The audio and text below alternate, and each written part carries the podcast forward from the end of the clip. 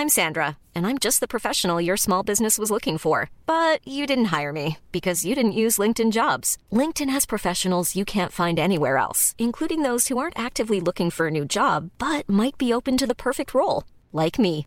In a given month, over 70% of LinkedIn users don't visit other leading job sites. So if you're not looking on LinkedIn, you'll miss out on great candidates like Sandra. Start hiring professionals like a professional. Post your free job on linkedin.com/people today.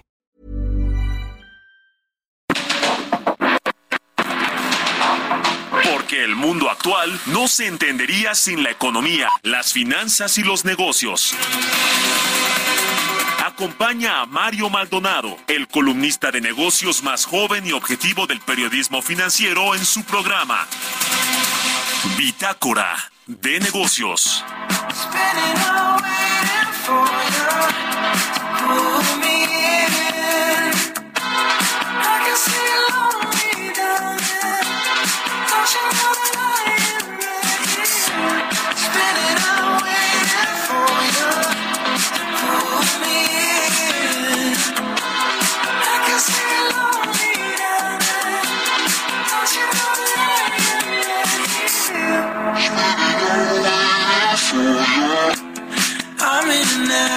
LA mood. Don't wanna talk to you. She said, give me a day or two. I go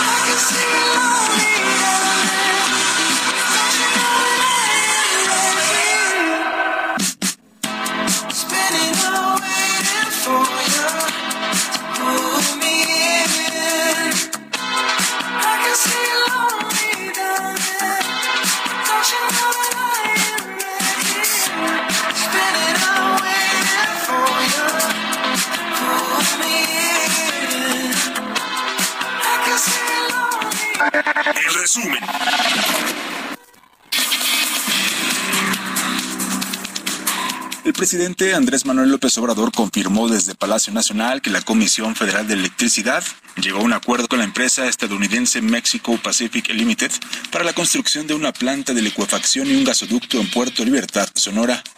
Es una inversión de una empresa estadounidense en sociedad con la Comisión Federal de Electricidad. Es eh, un proyecto importante porque van a construir este gasoducto, van a construir la planta de liquefacción y es una inversión de alrededor de 13 mil millones de dólares. Fitch Ratings recortó de BB- a B la calificación de la deuda de Pemex, un grado altamente especulativo de inversión, lo que es su nivel más bajo desde que se tienen registros, es decir, en el 2000, reflejo de la debilidad operativa de la empresa. De acuerdo con expertos, México lidera el alza de las inversiones latinoamericanas en España, mismas que se han focalizado en sectores como la construcción, inmobiliario, hotelero y financiero.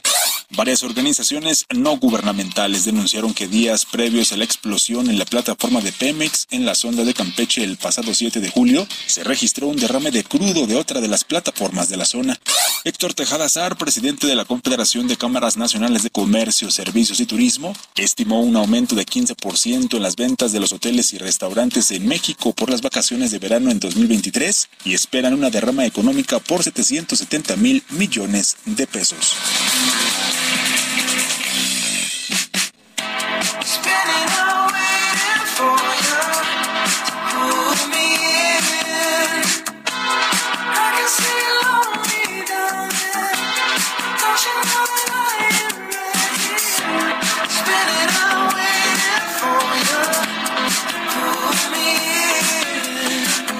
Tal? ¿Cómo están? Muy buenos días. Soy Mario Maldonado. Bienvenido a Bitácora de Negocios. Estamos hoy en un martes, en el martes 18 de julio del 2023, transmitiendo en vivo aquí en la cabina de El Heraldo Radio.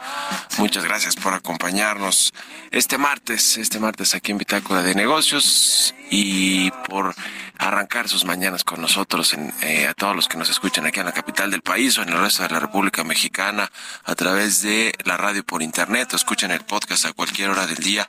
Comenzamos el martes, además de con información, con música.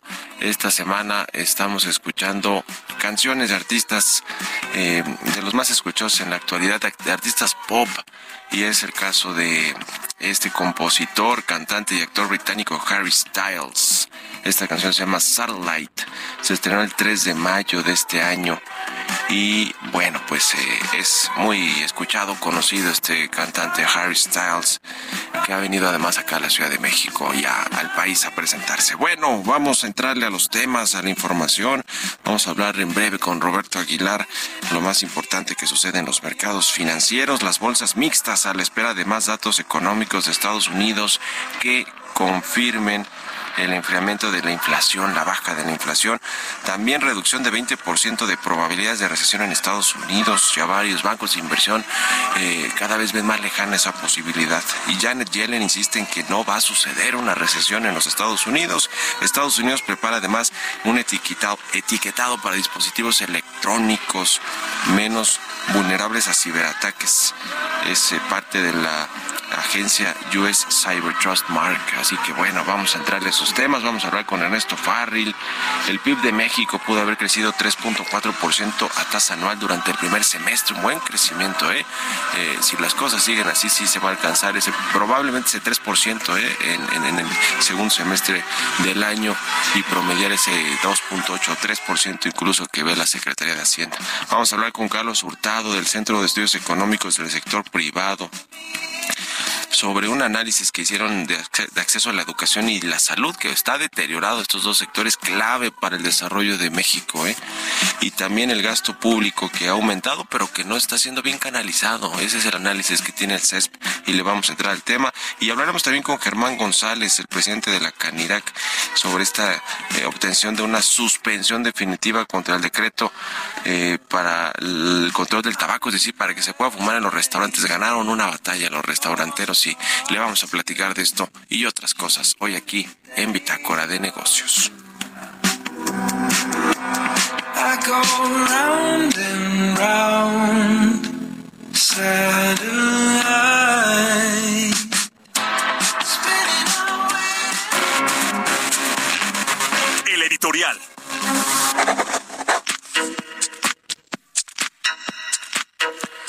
¿Qué tal esta pues andanada de eh, pues de intimidaciones o cómo le llamaría usted del presidente López Obrador a la oposición, pero en particular a una mujer, a Xochitl Galvez. Todos los días le publican sus conferencias matutinas. Empezó con eh, relacionado con la supuesta mafia del poder, con empresarios como Claudio X González, con la derecha ultraconservadora, los fifís, los neoliberales, con Fox, con Calderón, con Carlos Salinas de Gortari, con todo este grupo que, bueno, ya ve que el presidente cada vez que no le gusta un personaje lo liga con el pasado, con los eh, pues, conservadores, le llama el presidente, con sus adversarios, y, y bueno, pues pasó de eso a exhibir, como en su momento lo hizo con Carlos Loret de Mola, ¿se acuerda?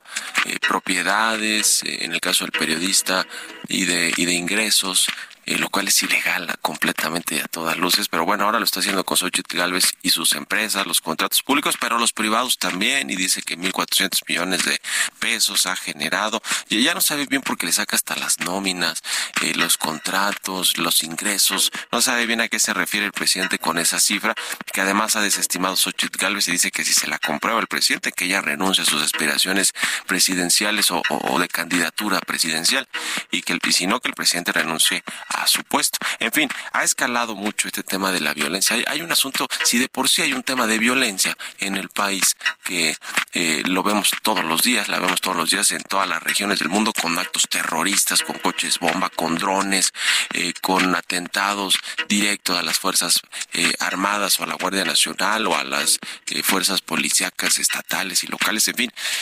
si ya vivimos todo eso y vivimos con una violencia política también, donde se matan a candidatos, a posibles candidatos, a, presidentes municipales, se, atacan a secretarios de, de, los estados, de los gobiernos estatales. Es decir, estamos viendo un auténtico desastre en términos de violencia. Se, amenaza a los periodistas. Ya ve lo que hizo el, el, gobernador de San Luis Potosí, el que le dicen el pollo gallardo.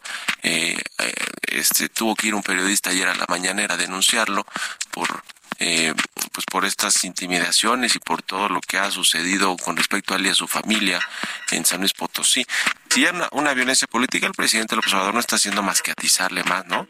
Y quién sabe qué puede acabar eso. La verdad es que es preocupante para la estabilidad del país y para la gobernabilidad lo que pueda terminar sucediendo con Xochitl Galvez y con la oposición, ¿eh?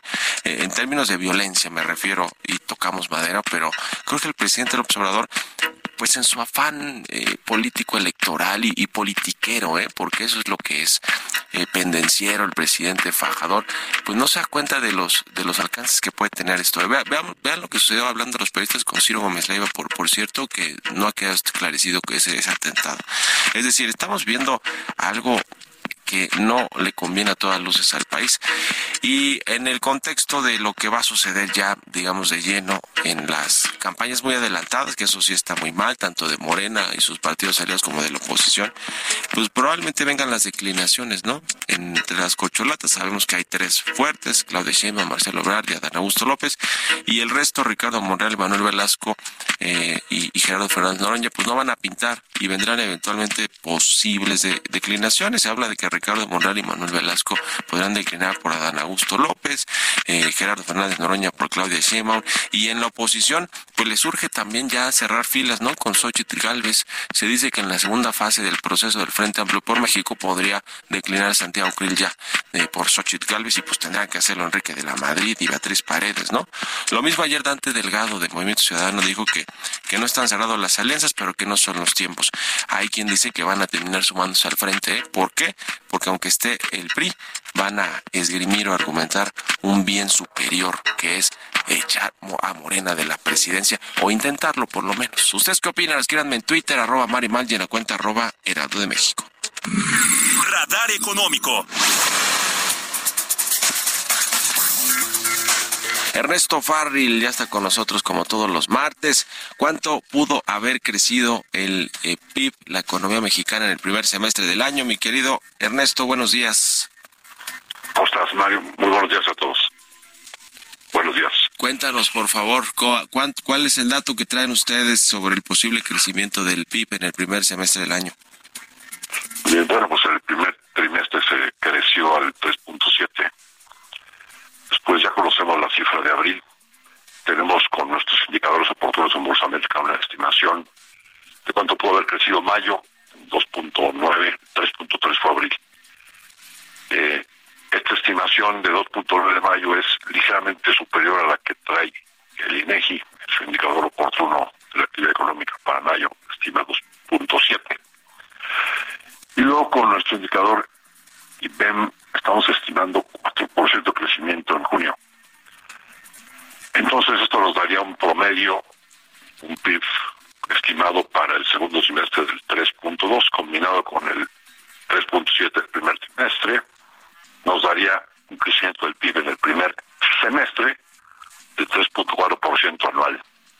Una cifra que pues está por arriba de todos los pronósticos que había en el mercado, ¿no? Por parte de los analistas, incluyendo su servidor, que todos pensábamos que más bien íbamos a estar en un escenario de recesión en esta en estas fechas, ¿no? Eh, simplemente para junio destacaría dos indicadores, los correspondientes a la industria automotriz. La producción todavía creció 16% en la producción de automóviles. Las ventas del el mercado de exportación crecieron arriba del 20%, las ventas de automóviles el mercado interno 25% anual. Y luego las ventas de las cadenas comerciales afiliadas a la ANTAD presentaron un crecimiento bajo tiendas comparables y quitando la inflación del 4% real anual en junio. Eh, tuvimos todavía flujos de remesas superiores a los 5 mil millones de dólares tanto en mayo como en junio. Todo este conjunto de indicadores nos da esa variación del 3.4% posible para el PIB al segundo trimestre.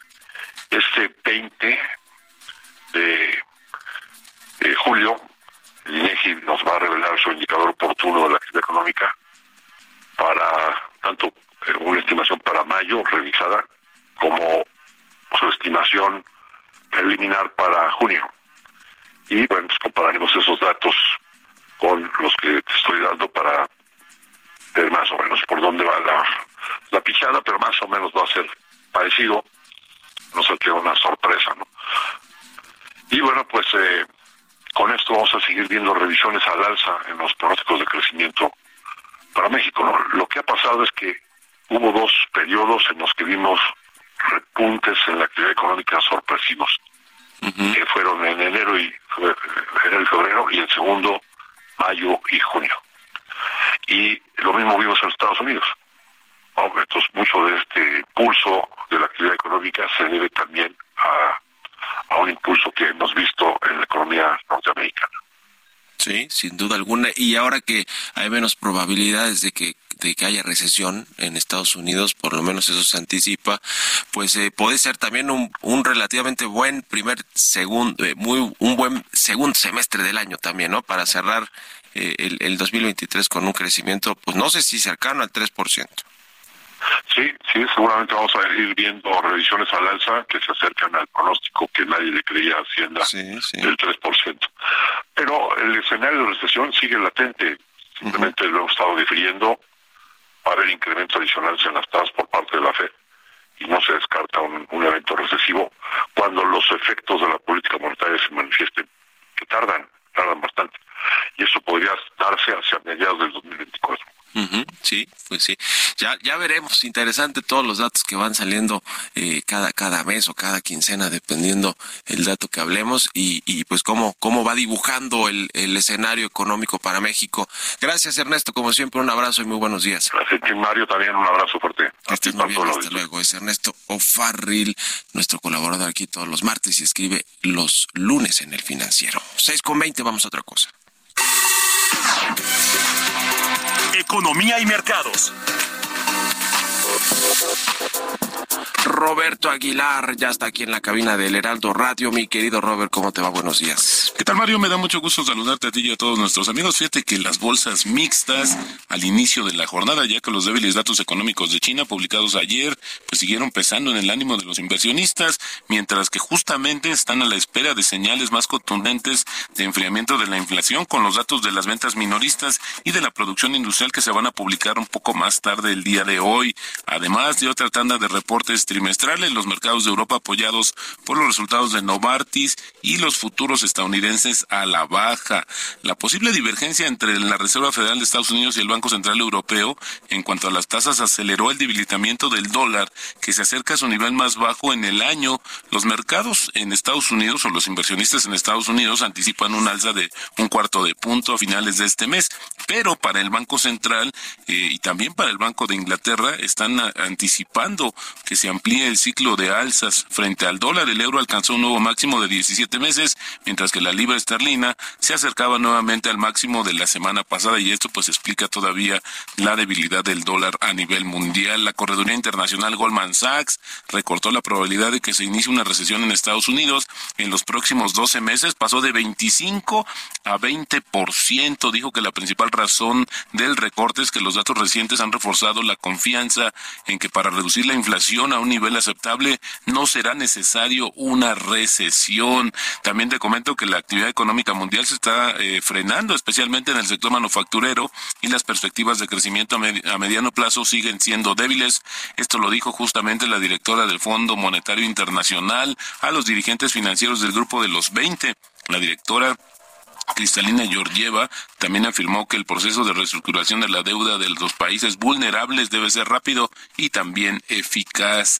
La Casa Blanca y empresas como Amazon, Google y Best Buy van a anunciar hoy una iniciativa que va a permitir a los estadounidenses identificar los dispositivos menos vulnerables a los ciberataques. Un nuevo programa de certificación etiquetado elevará el listón de ciberseguridad en dispositivos inteligentes como refrigeradores, microondas, televisores, sistemas de clima, y rastreadores de actividad física. Los minoristas y fabricantes aplicarán a estos dispositivos, o más bien este logotipo a sus dispositivos, esto eh, y va a entrar en funcionamiento el próximo año. Interesante lo que va a suceder justamente con este cambio. Y ayer fíjate que las acciones de AT&T tocaron su nivel más bajo en 30 años. Y esto, Mario, porque justamente se dio a conocer que la compañía, eh, la empresa de telecomunicaciones, dejó enterrado cables de plomo tóxico en todo Estados Unidos. Y esto, pues, obviamente levantó el temor de muchas de las personas y, bueno, sobre todo de las autoridades. Así es que, bueno, te decía, en su nivel más bajo en 30 años, las acciones de este gigante tecnológico de telecomunicaciones, ATT. El tipo de cambio está cotizando en 16.72. Ayer marcó un nuevo mínimo en el año, Mario, de 16.70 pesos. Con esto tenemos ya una apreciación en el, en el año acumulada de 14.1%, en el mes de 2.2%, pero fíjate que solo en los últimos tres meses, Mario, el tipo de cambio se ha eh, recuperado a niveles eh, con una ganancia de 7.3%. Interesante lo que sucede con el tipo de cambio, pero te decía, también tiene que ver esta situación, se aceleró en los últimos días la caída del dólar, está ya a punto de llegar en el mundo a su nivel más bajo en un año por esta divergencia de las tasas de interés, pero bueno, al final del día las monedas de los mercados emergentes beneficiándose de esta debilidad del dólar encabezadas justamente por el peso mexicano. Buenísimo. Gracias, Roberto Aguilar, y nos vemos al ratito en la televisión. Gracias, Mario. Muy buenos días. Roberto Aguilar, síganlo en Twitter, Roberto AH. Vámonos a la pausa y volvemos con más aquí a Bitácora de Negocios.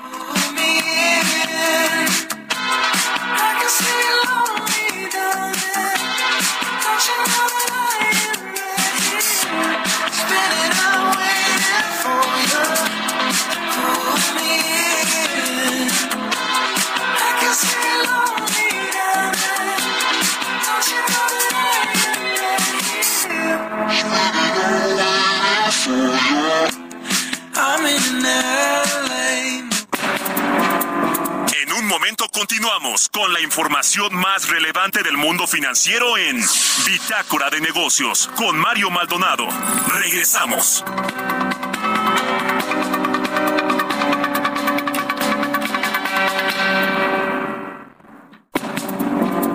Estamos de vuelta en Bitácora de Negocios con Mario Maldonado.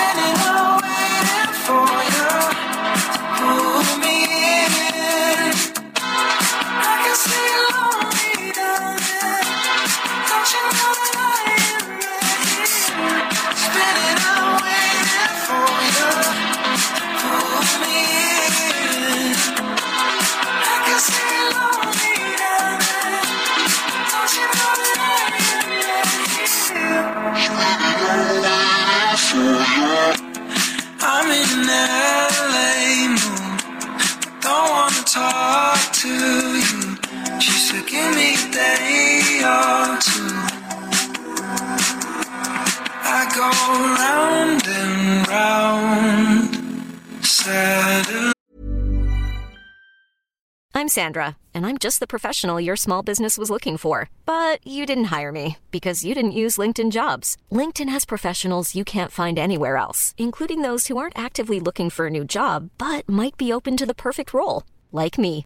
In a given month, over 70% of LinkedIn users don't visit other leading job sites. So if you're not looking on LinkedIn, you'll miss out on great candidates like Sandra. Start hiring professionals like a professional. Post your free job on linkedin.com/people slash people today.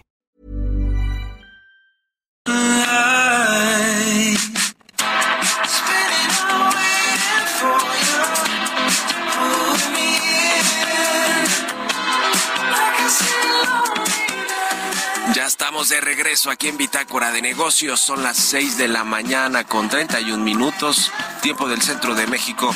Regresamos escuchando un poquito de música antes de con información en esta segunda mitad del programa. Estamos escuchando a Harry Styles, se llama Satellite esta canción. Esta semana escuchamos canciones de los artistas de pop más escuchados en la actualidad y es el caso de este eh, cantante, compositor y actor británico Harry Styles. Estrenó esta canción el 3 de mayo de este año y bueno, pues la estamos escuchando aquí en Bitácora de Negocios. Vámonos al segundo resumen de noticias con Jesús Espinosa.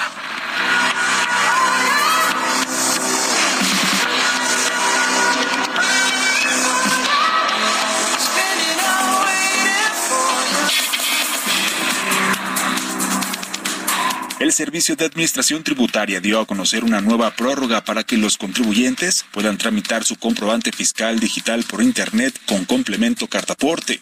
A través de un comunicado indicó que las personas tienen hasta el 31 de diciembre del presente año para cumplir con sus obligaciones fiscales.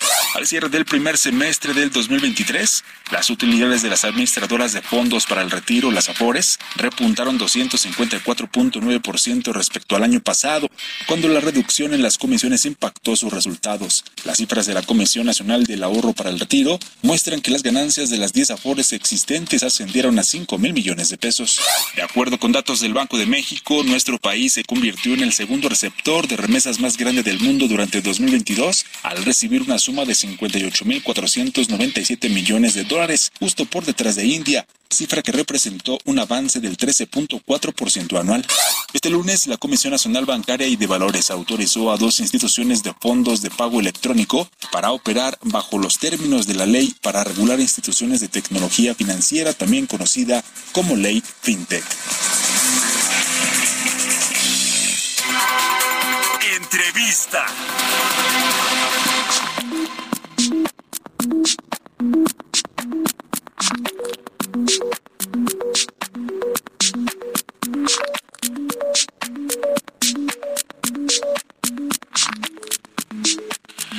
Ya les decía al inicio del programa, vamos a platicar con Carlos Hurtado. Él es director del Centro de Estudios Económicos del Sector Privado. ¿Cómo estás, Carlos? Muy buenos días. ¿Qué tal? Muy buenos días, Mario. Un gusto saludarte como siempre. Pues queremos hablar contigo sobre su análisis económico ejecutivo donde pues hablan de eh, del gasto público en México que ha aumentado y de hecho tenemos este año un presupuesto histórico, ¿no? De hecho, 8 billones, eh, un poquito más de 8 billones de pesos. El otro día le preguntaba yo al subsecretario de Hacienda, Gabriel Llorio, si iban a mantener ese ritmo histórico de presupuesto, si era posible el próximo año y me dio a entender que sí, que todo parecía que sí. Pero bueno, más allá de esto, el asunto es cómo lo, cómo lo direcciona, ¿no? El presupuesto, el gasto público y a los dos pilares para el desarrollo económico de un país como es el- la educación y la salud, pues no, no, no hay buenas cuentas, ¿no?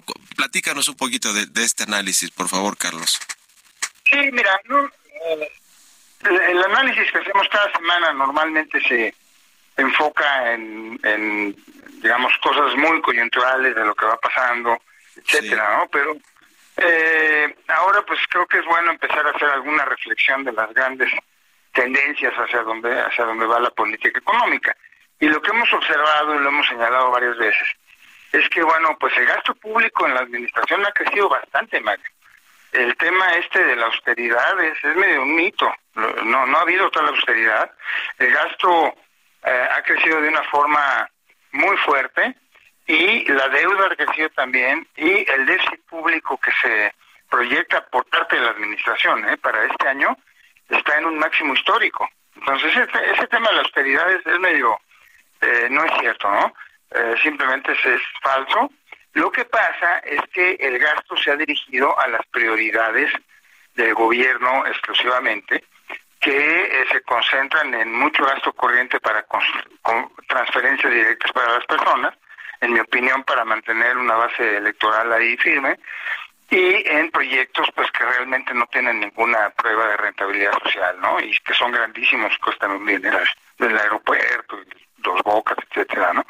Entonces, eh, a, a- cambio de eso, eh, lo que ha pasado es que se ha desprotegido, aunque sea, aunque parezca increíble, el gasto en tres cosas, que es la salud, la educación y la seguridad pública. ¿no?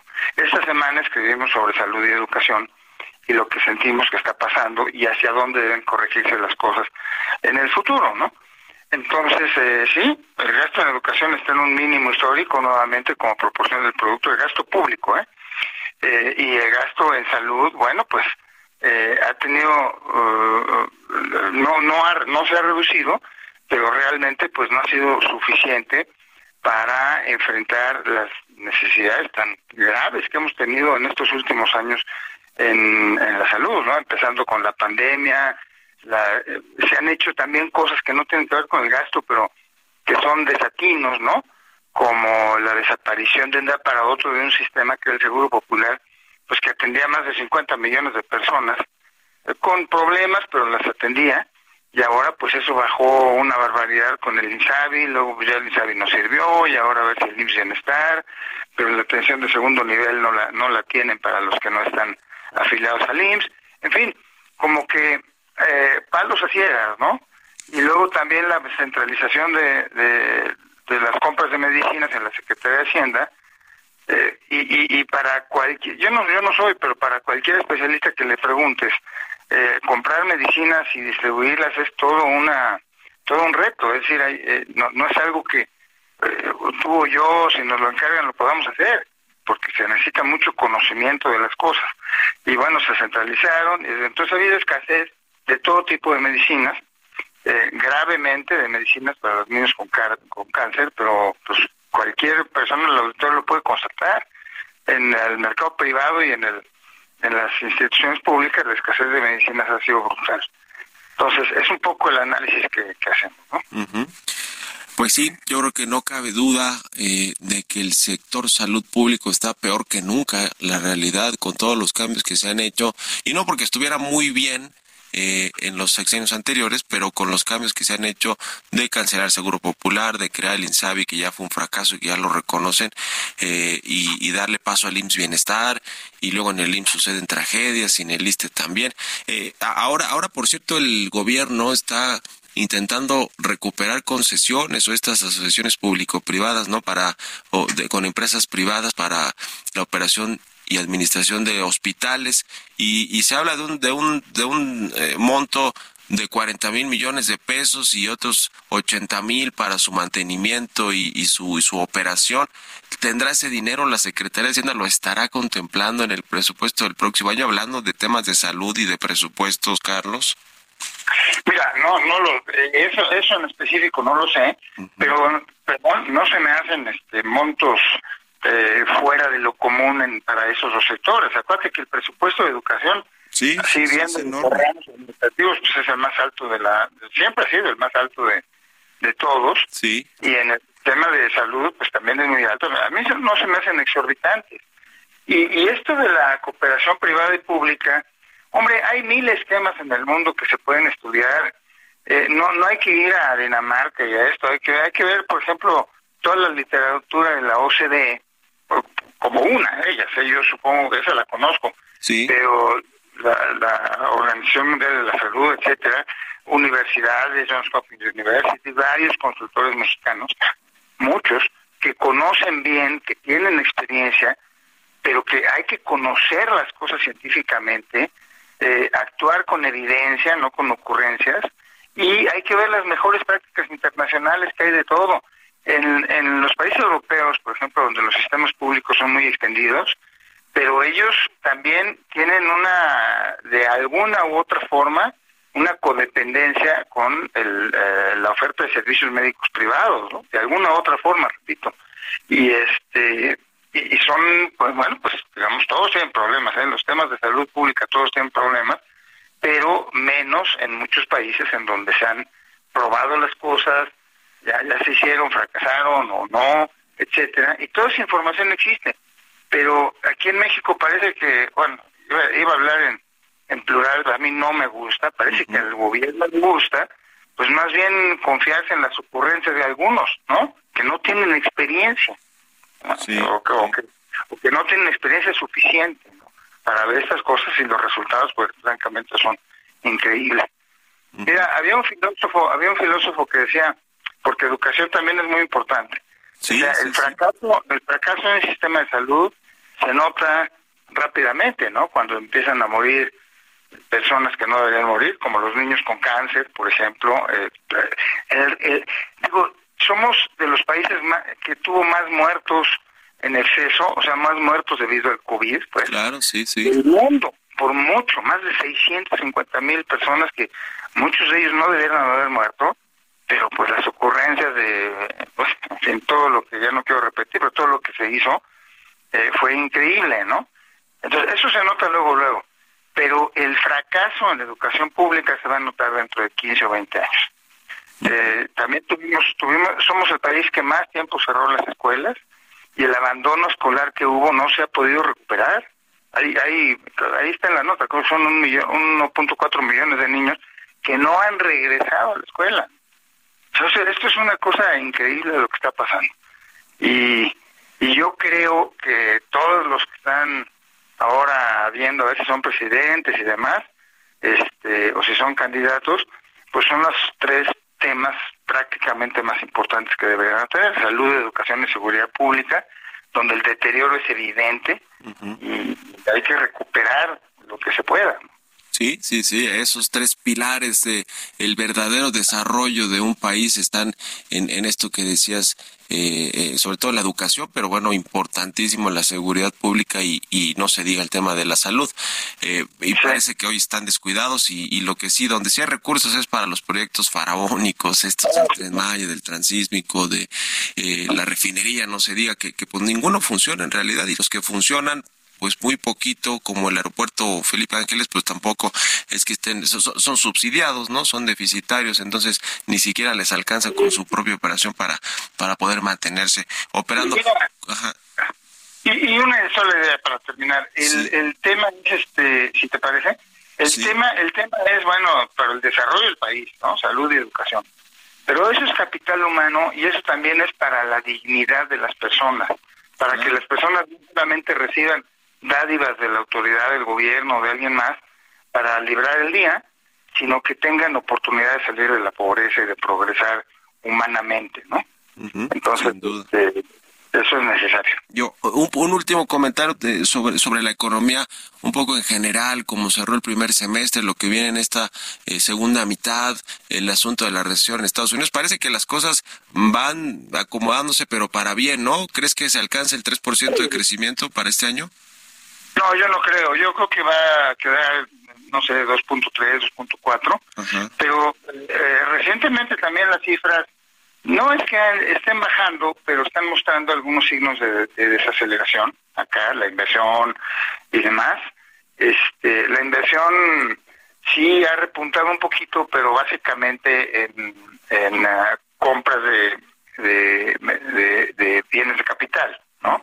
Y ahí, habría, y ahí habría que ver, ¿no? Cuánto de eso es la depreciación, es, es cubrir la depreciación que ha habido pues, desde 2020 para acá, con eh, nada de inversión y pues, los mismos bienes de capital se deprecian.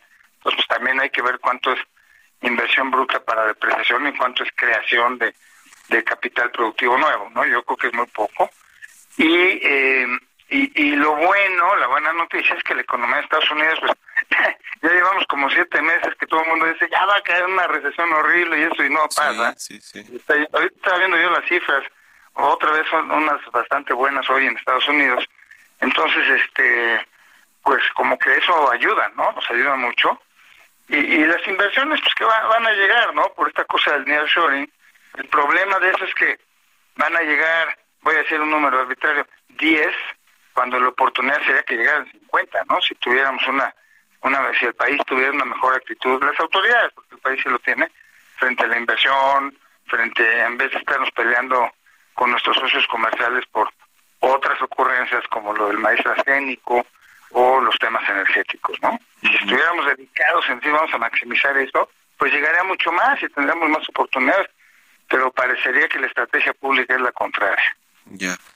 Pues qué asunto. Muchas gracias, como siempre, Carlos, eh, por estos minutos y estamos en contacto. Si nos permites, muy buenos días. Te lo agradezco mucho a ti, un saludo a, a ustedes, por supuesto, al auditorio, y gracias a ti. eh. Gracias, gracias. Carlos Hurtado, director del Centro de Estudios Económicos del Sector Privado, el CESP. 6 con 46, vámonos con las historias empresariales. Historias empresariales.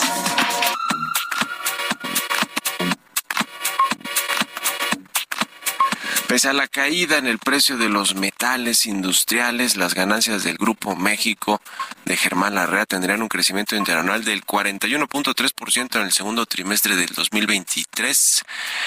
Eh, pues sí, el Grupo México y el sector minero que con todo y todo pues siguen teniendo buenos rendimientos, que obedece mucho al tema de la producción, sí, pero al precio de los, de los metales en los mercados internacionales. Vamos a escuchar esta pieza que preparó mi compañera Giovanna Torres. Grupo México fue fundada en 1978, tras la supuesta bancarrota de la compañía minera estatal declarada por el gobierno de Carlos Salinas. La REA compró minas clave en Cananea y Nacosari, en Sonora. En el año 2000, Grupo México fue responsable del 87.5% de la producción mexicana de cobre, tercera empresa más importante del mundo en su producción.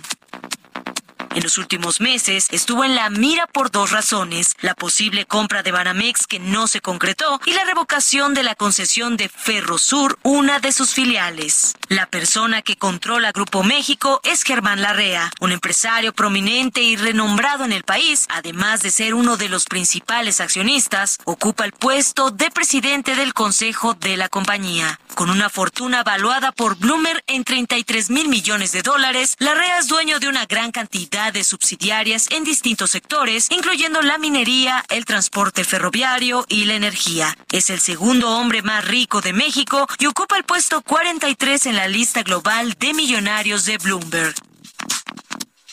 Aunque Germán Larrea es el mayor accionista y controla Grupo México, hay otras instituciones que también tienen una buena cantidad de participación en la empresa. Para Bitácora de Negocios, Giovanna Torres.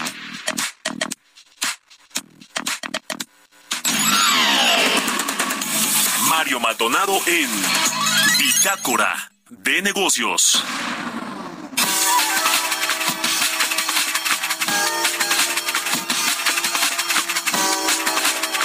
Y ya le decía, eh, se obtuvo una suspensión definitiva en contra del decreto del reglamento de la Ley General para el Control del Tabaco, hasta que prohibía fumar en restaurantes, inclu- in- incluso en, en restaurantes con terrazas, etcétera.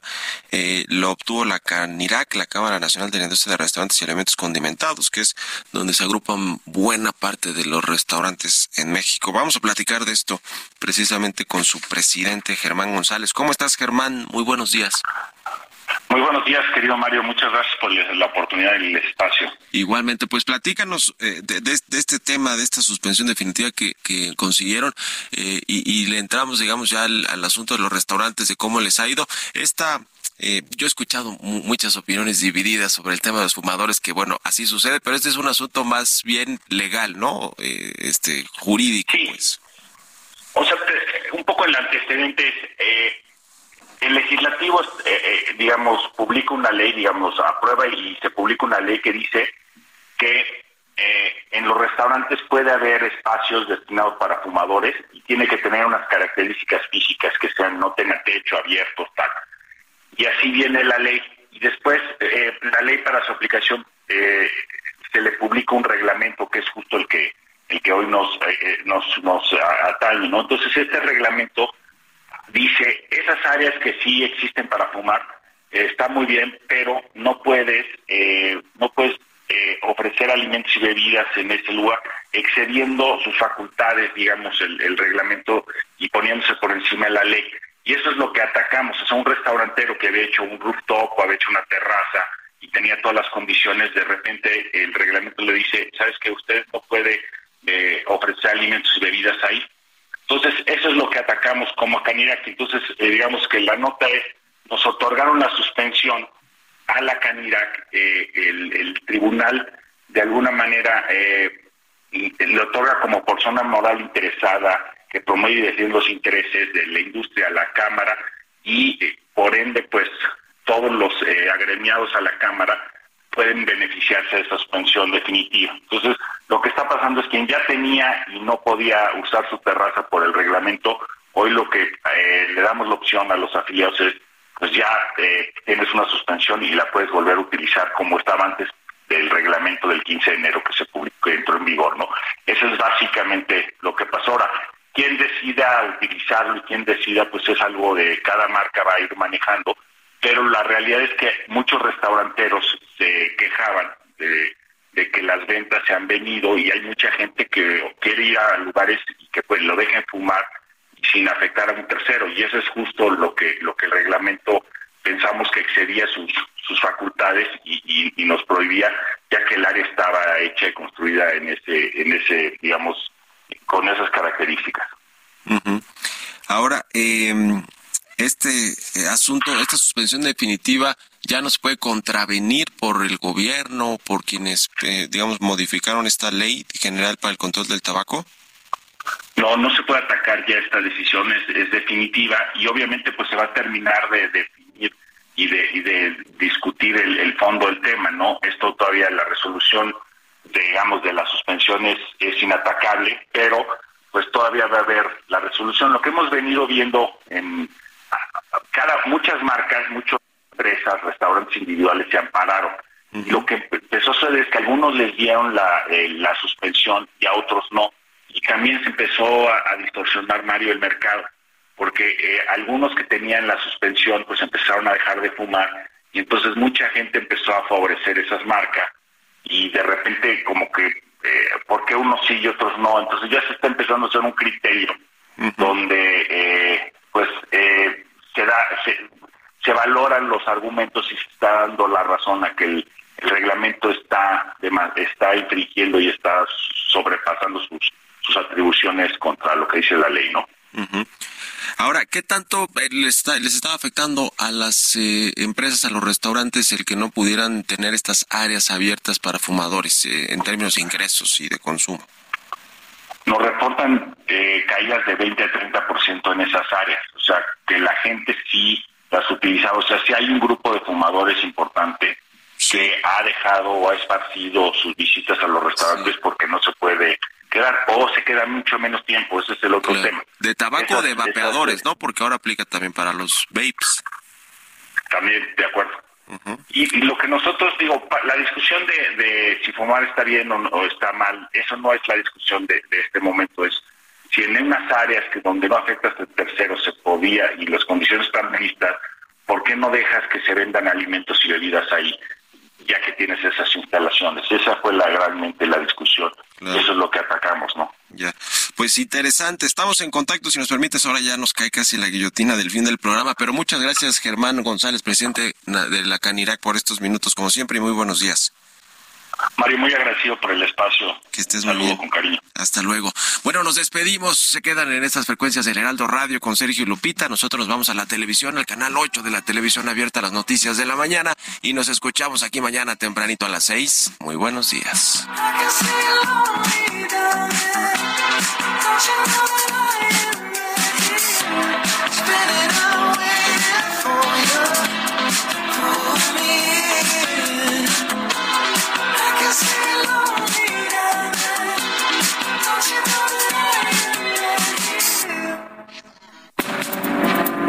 Esto fue Bitácora de Negocios con Mario Maldonado.